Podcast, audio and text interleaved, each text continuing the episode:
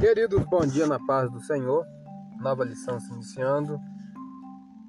Lição de número 7 tem como título A Desconstrução da Feminilidade Bíblica. Textuário: Enganosa é a graça e vaidade a formosura. Mas a mulher que teme ao Senhor, essa será louvada. Provérbios capítulo 31, versículo 30. Verdade prática: a mulher foi criada para cooperar com o homem.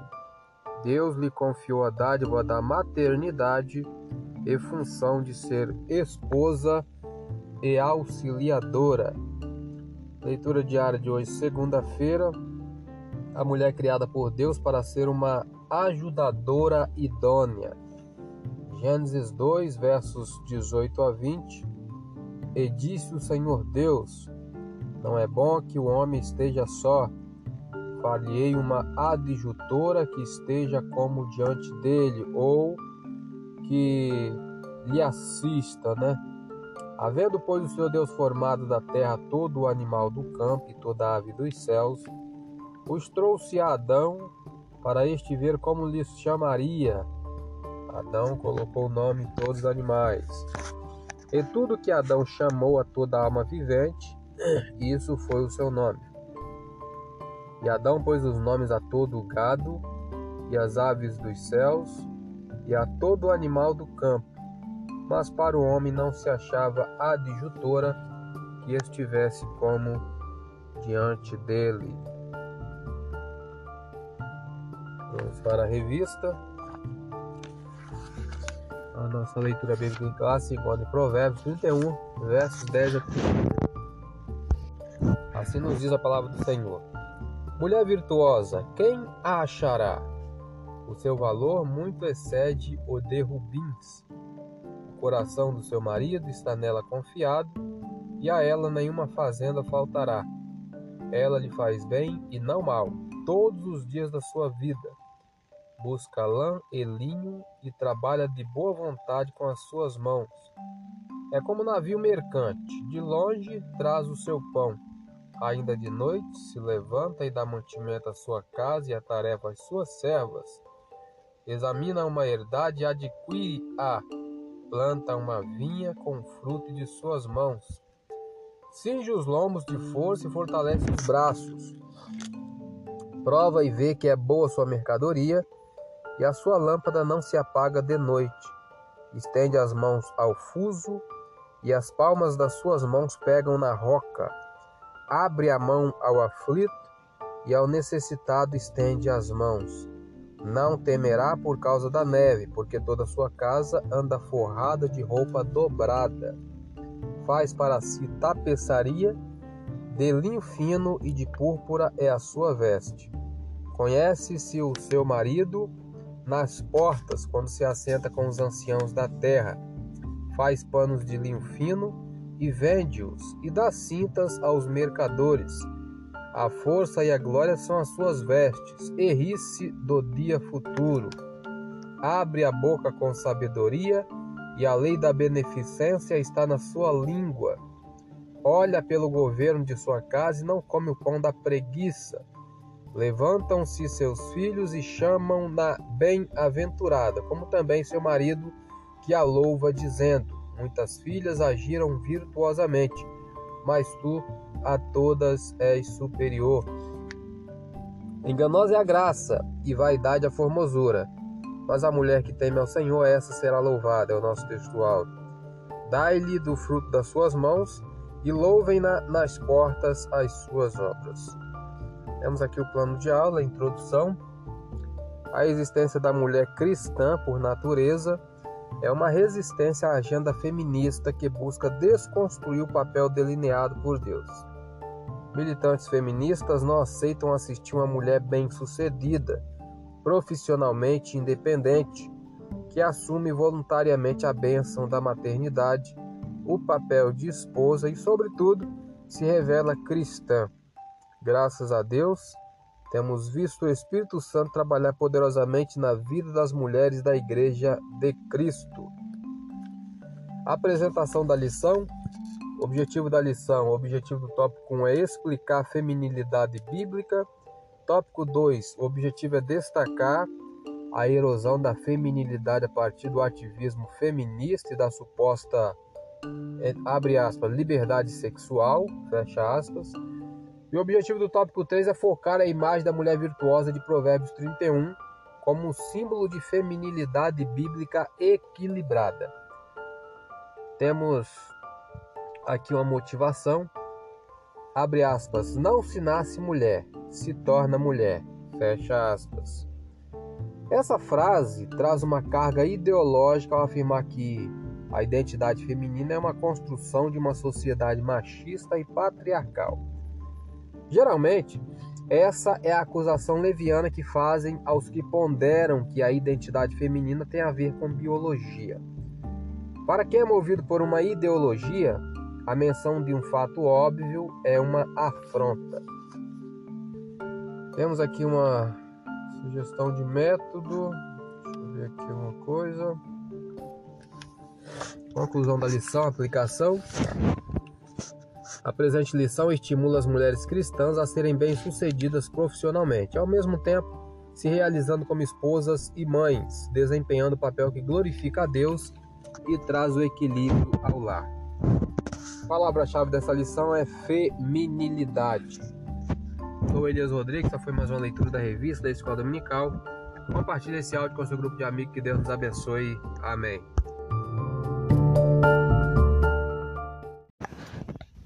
Queridos, bom dia na paz do Senhor.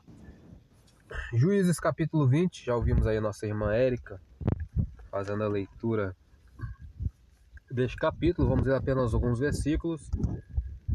A epígrafe diz: Os israelitas vingam o ultraje feito ao levita. Versículo 1: Então todos os filhos de Israel saíram e a congregação se ajuntou como se fora um só homem, desde Dan até Berseba, como também a terra de Gileade, ao Senhor em Mispa. Comentário: A cidade de Dan estava localizada no norte de Israel e Berseba no sul.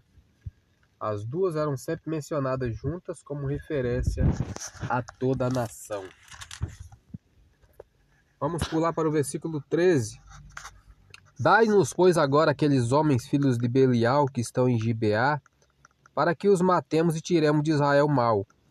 Porém, os filhos de Benjamim não quiseram ouvir a voz de seus irmãos, os filhos de Israel. Comentário.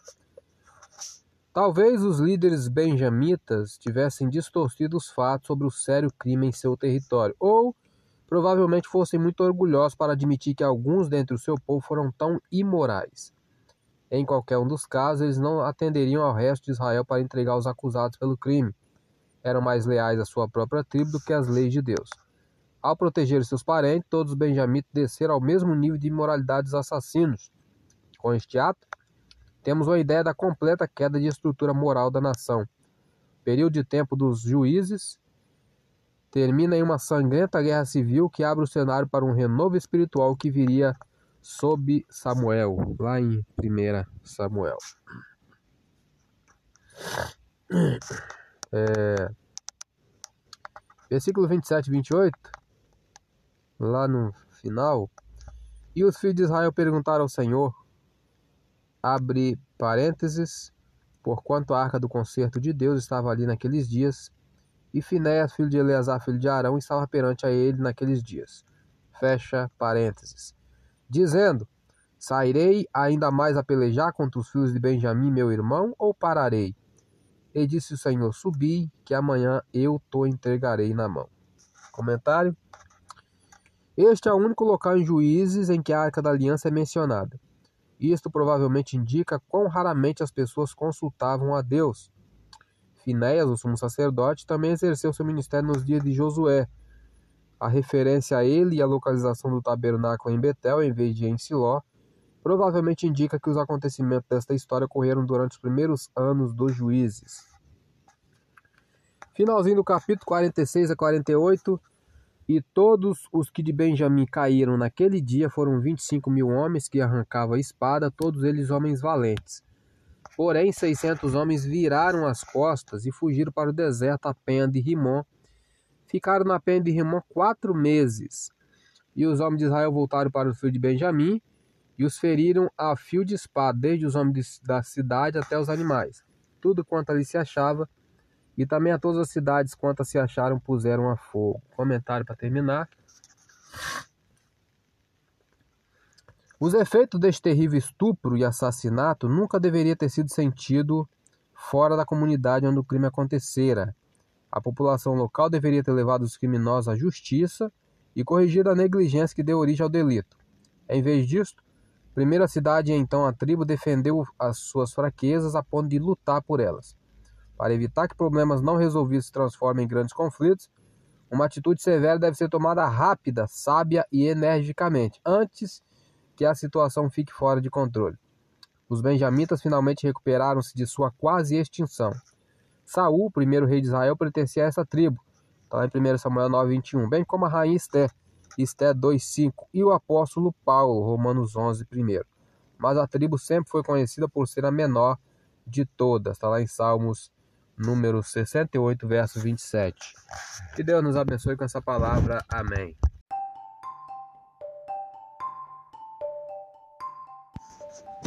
Queridos, bom dia, a paz do Senhor.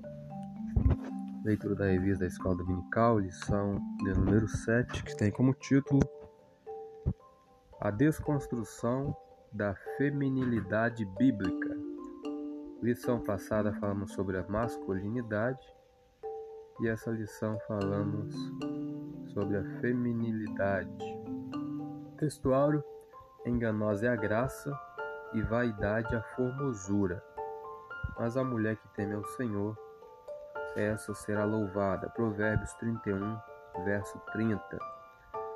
Verdade prática: a mulher foi criada para cooperar com o homem. Deus lhe confiou a dádiva da maternidade e função de ser esposa e auxiliadora. A leitura diária de hoje, terça-feira. A mulher foi criada por Deus da carne e dos ossos do homem. Continuando a leitura de ontem, né? ontem lemos Gênesis 2, 18 a 20. Hoje vamos continuar do verso 21 a 23 que nos diz: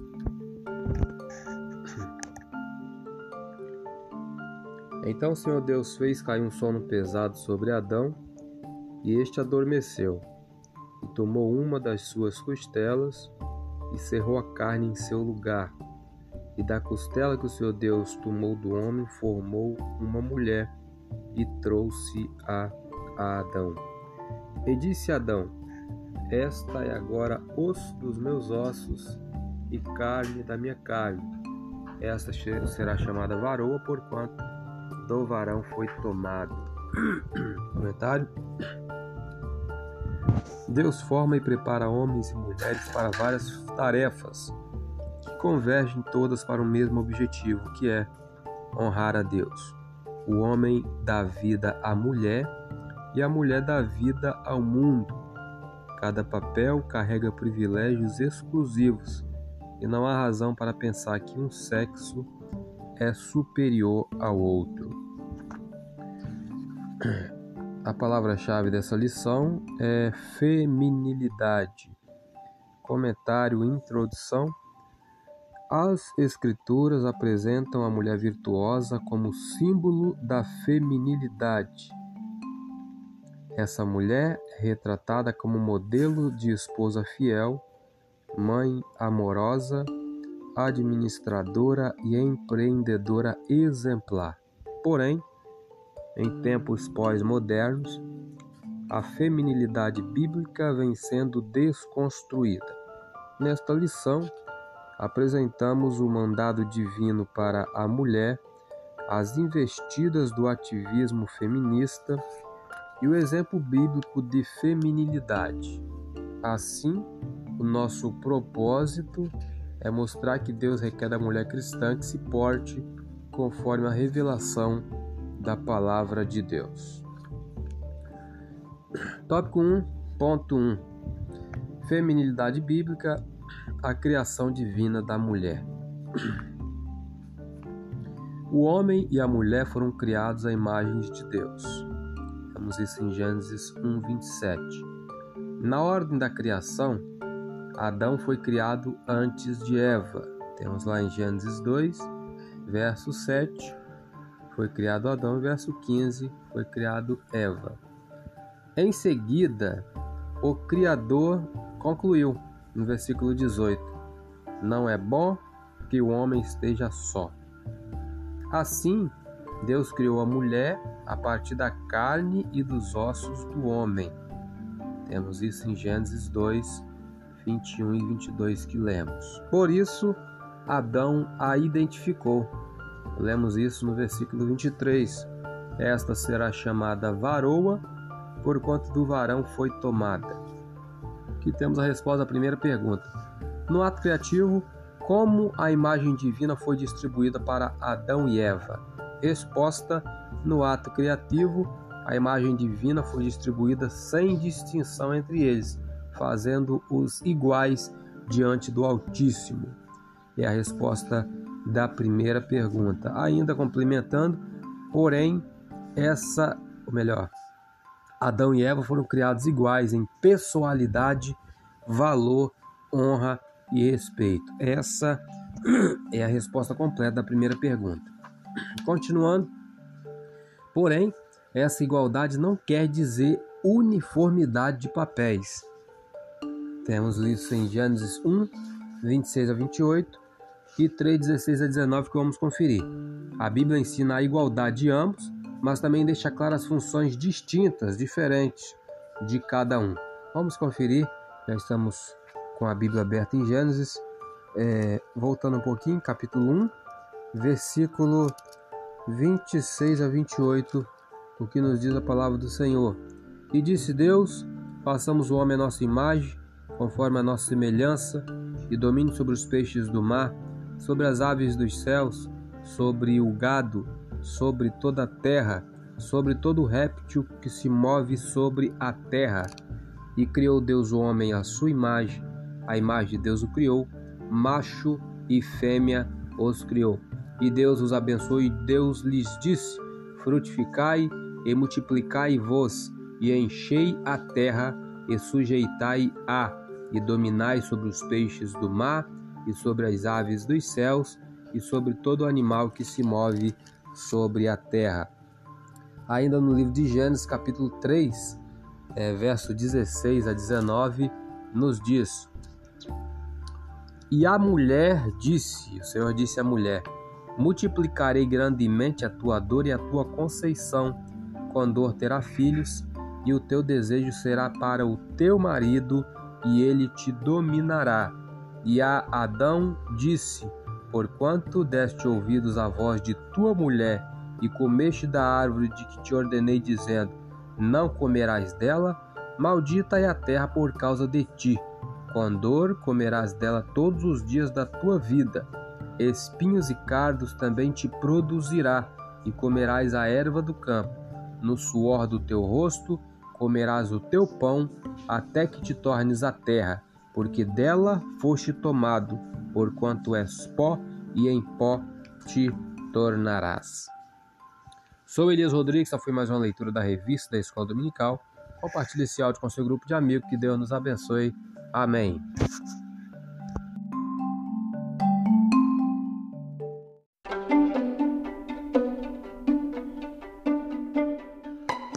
Queridos, bom dia na paz do Senhor.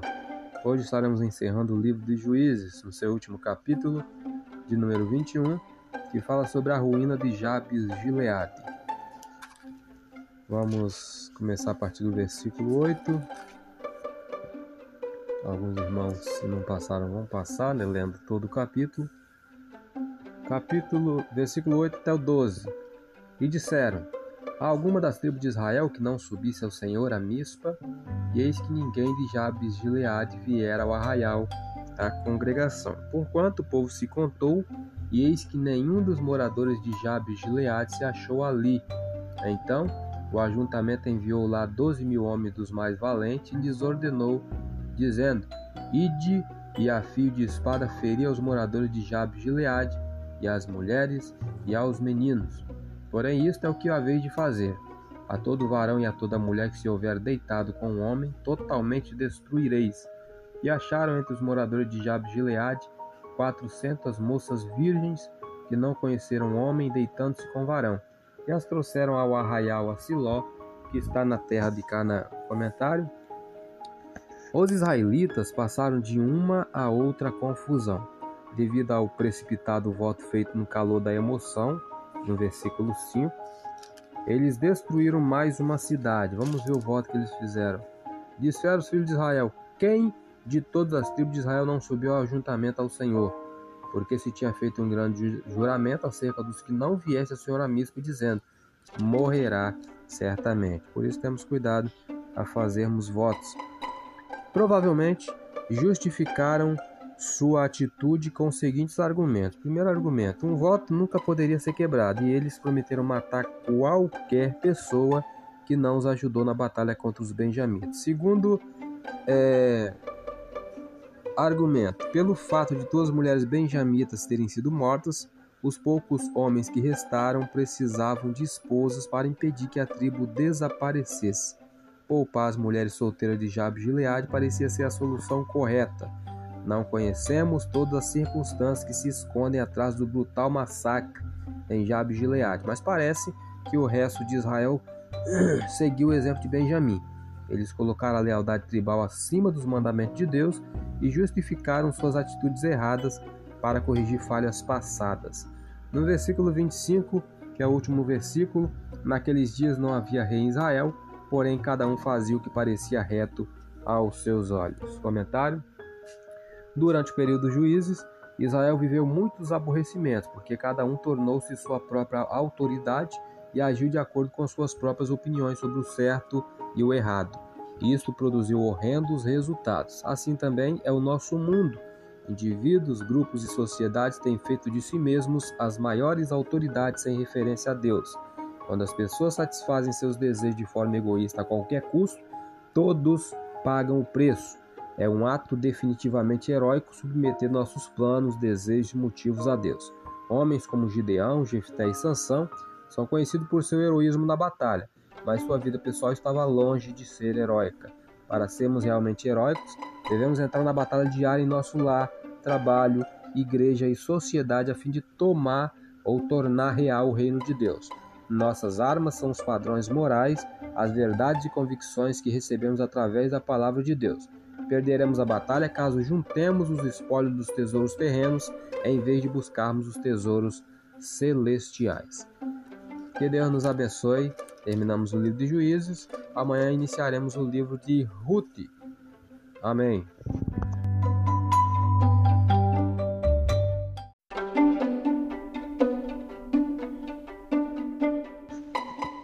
Queridos, bom dia na paz do Senhor. Vamos fazer a leitura da revista da Escola Dominical de ontem. Hoje vamos fazer um áudio de 10 minutos. Lição de número 7. É, título: A Desconstrução da Feminilidade Bíblica. O textuário: Enganosa é a graça e vaidade a formosura, mas a mulher que teme ao Senhor essa será louvada. Provérbios 31, 30. Verdade prática: a mulher foi criada para cooperar com o homem. Deus lhe confiou a dádiva da maternidade e função de ser esposa e auxiliadora. A leitura diária de quarta-feira. A satisfação sexual dentro dos limites do matrimônio 1 Coríntios 7, versos 3 a 5 nos diz: O marido pague à mulher a devida benevolência e da mesma sorte a mulher ao marido. A mulher não tem poder sobre o seu próprio corpo, mas tem no o marido. E também, da mesma maneira, o marido não tem poder sobre o seu próprio corpo, mas tem-no a mulher. Não vos desfraudeis um ao outro, senão por consentimento mútuo por algum tempo, para vos aplicardes à oração. E depois ajuntai-vos outra vez, para que Satanás vos não tente pela vossa incontinência. Comentário desses versículos. É difícil resistir às tentações sexuais porque elas apelam para os desejos naturais e normais que Deus nos deu. O casamento é o meio concedido por Deus para satisfazer esses desejos e para fortalecer os cônjuges contra a tentação. Os cônjuges têm a responsabilidade de cuidar um do outro. Sendo assim, marido e esposa não devem recusar-se um ao outro sexualmente, e sim suprir as necessidades e os desejos mútuos. Vamos para a leitura de hoje, quinta-feira, Provérbios 31, 10 e 11. O inestimável valor da mulher virtuosa. Bem conhecido, né? Essa passagem em Provérbios. Vamos é, relembrar. 31, 10 e 11. Mulher virtuosa, quem a achará? O seu valor muito excede o de rubins. O coração do seu marido está nela confiado, e a nela nenhuma fazenda faltará. Vamos para a leitura da revista. A palavra-chave dessa lição é feminilidade. O tópico 1 falou sobre, está falando sobre a feminilidade bíblica, o ponto 1 falou sobre a criação divina da mulher. Vamos ler a partir do, do ponto 2, a bênção da maternidade. No mandato criacional, Deus ordenou ao homem e à mulher, Gênesis 1, 28, frutificai, multiplicai-vos e enchei a terra. Obviamente, uma tarefa impossível para Adão realizar sozinho. Assim, a mulher foi criada com a bênção da maternidade e com a função de ser esposa e mãe. Adão a chamou de Eva em Gênesis 3:20, porquanto ela era mãe de todos os viventes. Desse modo, o papel natural da mulher inclui a dádiva da procriação, de cuidadora do lar e dos filhos. Vamos conferir 1 Timóteo 5,14. Quero, pois, que as que são moças se casem, gerem filhos, governem a casa e não deem ocasião ao adversário de maldizer. 1 Timóteo 5,14 Aqui, porém, é importante ressaltar que esse papel da mulher, constituído pela biologia e, consequentemente, reafirmado pela Bíblia, é o ponto sensível em que as feministas consideram um ultraje que limita a função social da mulher e que por isso lutam por emancipação dos afazeres do lar e da maternidade. Contudo, diante da miraculosa concepção em seu ventre, Maria irrompeu em cânticos de gratidão ao Altíssimo pela bênção da maternidade. Essa bênção deve ser rememorada sempre às mulheres cristãs do século XXI. Vamos conferir Lucas 1, 46 a 48. Disse então Maria: A minha alma engrandece ao Senhor, e o meu espírito se alegra em Deus, meu Salvador, porque atentou na humildade de sua serva, pois eis que, desde agora, todas as gerações me chamarão bem-aventurada. Voltando para a revista. Ponto 3. A mulher como auxiliadora. A mulher foi criada para ser auxiliadora do homem. Vamos conferir 1 Coríntios 11, 9. Porque também o varão não foi criada, não foi criado por causa da mulher, mas a mulher por causa do varão. Continuando a leitura da revista, nesse caso, o termo auxiliador também é empregado para se refletir ou se referir a Deus. Vamos conferir livro de Salmos de número 121, verso 2. O meu socorro vem do Senhor, que fez o céu e a terra. Continuando, portanto, auxiliar não é algo depreciativo, depreciativo, e sim uma nobre função de ajuda e socorro.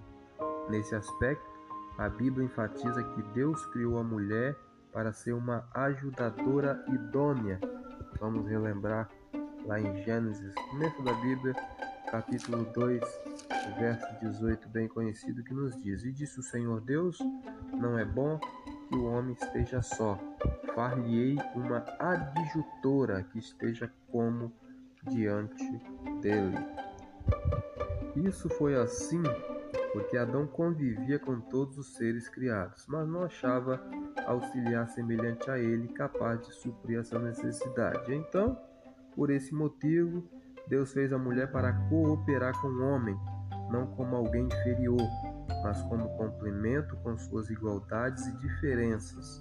Essa complementaridade mútua é necessária à formação do casal, à procriação, satisfação sexual, vivência afetuosa e prazerosa para cumprir a vontade de Deus. Vamos conferir o livro de Provérbios, capítulo 5, verso 18, que nos diz: Seja bendito o teu manancial e alegra-te com a mulher da tua mocidade. Voltando aqui para o objetivo do tópico 1, explicar a feminilidade bíblica. A conclusão disso, a sinopse, Deus criou a mulher com funções de cuidar e auxiliar no desempenho de sua família, trazendo assim equilíbrio em sua casa. Ainda temos aqui um auxílio de vida cristã. Ser mãe, um princípio invariável em tempos variáveis. Lembro-me perfeitamente, por exemplo, de uma jovem mãe tentando entender e vivenciar o que a Bíblia dizia sobre o valor de ser mãe em comparação ao novo pensamento radical que varria o mundo. Eram os anos 60. Kent estava no seminário e, para prover a subsistência de nossa jovem família, trabalhava no turno da tarde em uma fábrica na zona leste de Los Angeles. Lá, conheceu um estudante de direito e trabalhava para terminar seu curso e realçar a já próspera carreira de sua esposa. As ambições de ambos impediam pensamentos de paternidade ou questões espirituais. Preocupados, fomos até eles, mas recebemos só desculpas e contestações. Que contraste de valores! O dia da formatura chegou e tomamos caminhos separados. Enquanto criávamos nossa família, eles cultivavam sua fortuna. Os jornais informavam que a mulher, agora mundialmente famosa, fizera um aborto de forma que podia buscar suas metas sem impedimento. Algum tempo mais tarde, o noticiário nacional reportou que eles tinham se divorciado e que ela estava com um novo companheiro, uma amante lésbica. Claro que a história foi relatada sem comentário crítico, porque ela estava vivenciando os valores da cultura dos dias atuais. Tragicamente, ela não só tinha rejeitado o âmbito da maternidade, mas também o âmbito da salvação. Mulheres, temos de cultivar a lealdade de criar, quer sejamos solteiras, quer casadas. Isso não tem nada a ver com ser mãe ou não. Servir de mãe é minha responsabilidade diante de Deus como ser humano, em particular porque sou mulher. O contexto de onde e como cuidarei dos outros será ditado por onde Deus me colocar em uma casa, escola, hospital, favela, onde for. Um dia responderei a Deus pelo modo em que gerei vida neste planeta. Este comentário bíblico foi retirado, ou melhor, esse comentário foi retirado do livro Disciplinas da Mulher Cristã, da autora Bárbara Hooks, Rio de Janeiro, CPAD 2004, na página 156. Sou Elias Rodrigues, só foi mais uma leitura da revista da Escola Dominical. Compartilhe esse áudio com seu grupo de amigos, que Deus nos abençoe. Amém.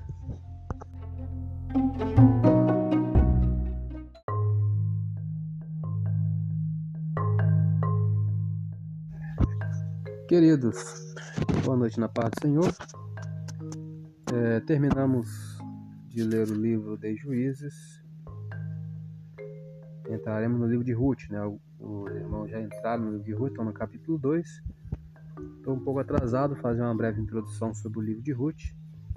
Informações essenciais do livro. O propósito do livro é mostrar como três pessoas permaneceram fortes em seu caráter e fiéis a Deus, mesmo enquanto a sociedade ao seu redor desmoronava. Então é possível, né?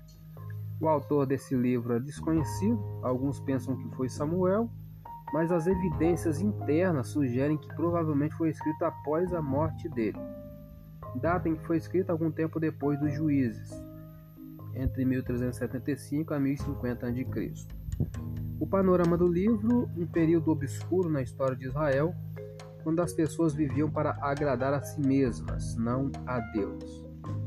Versículo-chave, capítulo 1, verso 16, nos diz: Disse, porém, Ruth: Não me instes para que te deixe, me afaste de ti, porque aonde quer que tu fores, irei eu, e onde quer que pousares à noite, ali pousarei eu. O teu povo é o meu povo, o teu Deus é o meu Deus. Pessoas-chave, as três pessoas que falamos Ruth, Noemi e Boaz. Lá no propósito nós falamos, né? Mostrar como três pessoas, que foi Ruth, Noemi e Boaz, permaneceram fortes em seu caráter, né? Lugares-chave, Moabe e Belém. Quando alguém diz, deixe-me contar sobre a minha sogra, esperamos algum tipo de declaração negativa ou anedota humorística pois muitas delas têm sido alvo de ridicularização ou comédia. O livro de Ruth, porém, conta uma história diferente. Ela amou a mãe de seu esposo Noemi. Recentemente viúva, Ruth implorou ficar com sua sogra onde quer que ela fosse, embora isso significasse deixar sua própria pátria. Com sinceridade, Ruth disse: Acabamos de ler 1,16: O teu povo é o meu povo, o teu Deus é o meu Deus. Noemi concordou e as duas viajaram juntas para Belém. Não é dito muito sobre Noemi, a não ser que amava e cuidava de, das noras. Obviamente, a vida dela foi um poderoso testemunho para a realidade do Senhor. Ruth foi atraída para ela e para o Deus dela. Nos meses que se sucederam, o Todo-Poderoso levou esta jovem viúva moabita a um homem chamado Boaz, com quem posteriormente se casou. Como resultado, ela se tornou bisavó de Davi e ancestral do Messias. Que profundo impacto teve a vida de Noemi. O livro de Ruth é também a história da graça de Deus em meio às difíceis circunstâncias. Este fato ocorreu no tempo dos juízes, um período de desobediência, idolatria e violência mesmo no momento de crise e o mais profundo desespero, existem aqueles que seguem a Deus e através deles o Senhor opera maravilhas. Não importa quão desencorajador ou antagônico possa parecer o mundo, sempre haverá pessoas que temem a Deus. Ele usará qualquer um que esteja pronto a receber seus propósitos. Ruth era moabita e Boaz descendente de Raabe, uma antiga prostituta de Jericó. Interessante, né? Não obstante, sua linhagem deu origem à família através da qual o Messias veio ao nosso mundo. Leia este livro ou ouça, né, como estamos fazendo agora é, o áudio para os queridos. Leia este livro e seja encorajado. Deus está presente no mundo e deseja usar você. Seja útil ao Senhor como foi Noemi. Traga sua família e amigos para o Senhor. Que Deus nos abençoe com essa introdução do livro de Ruth. Amém.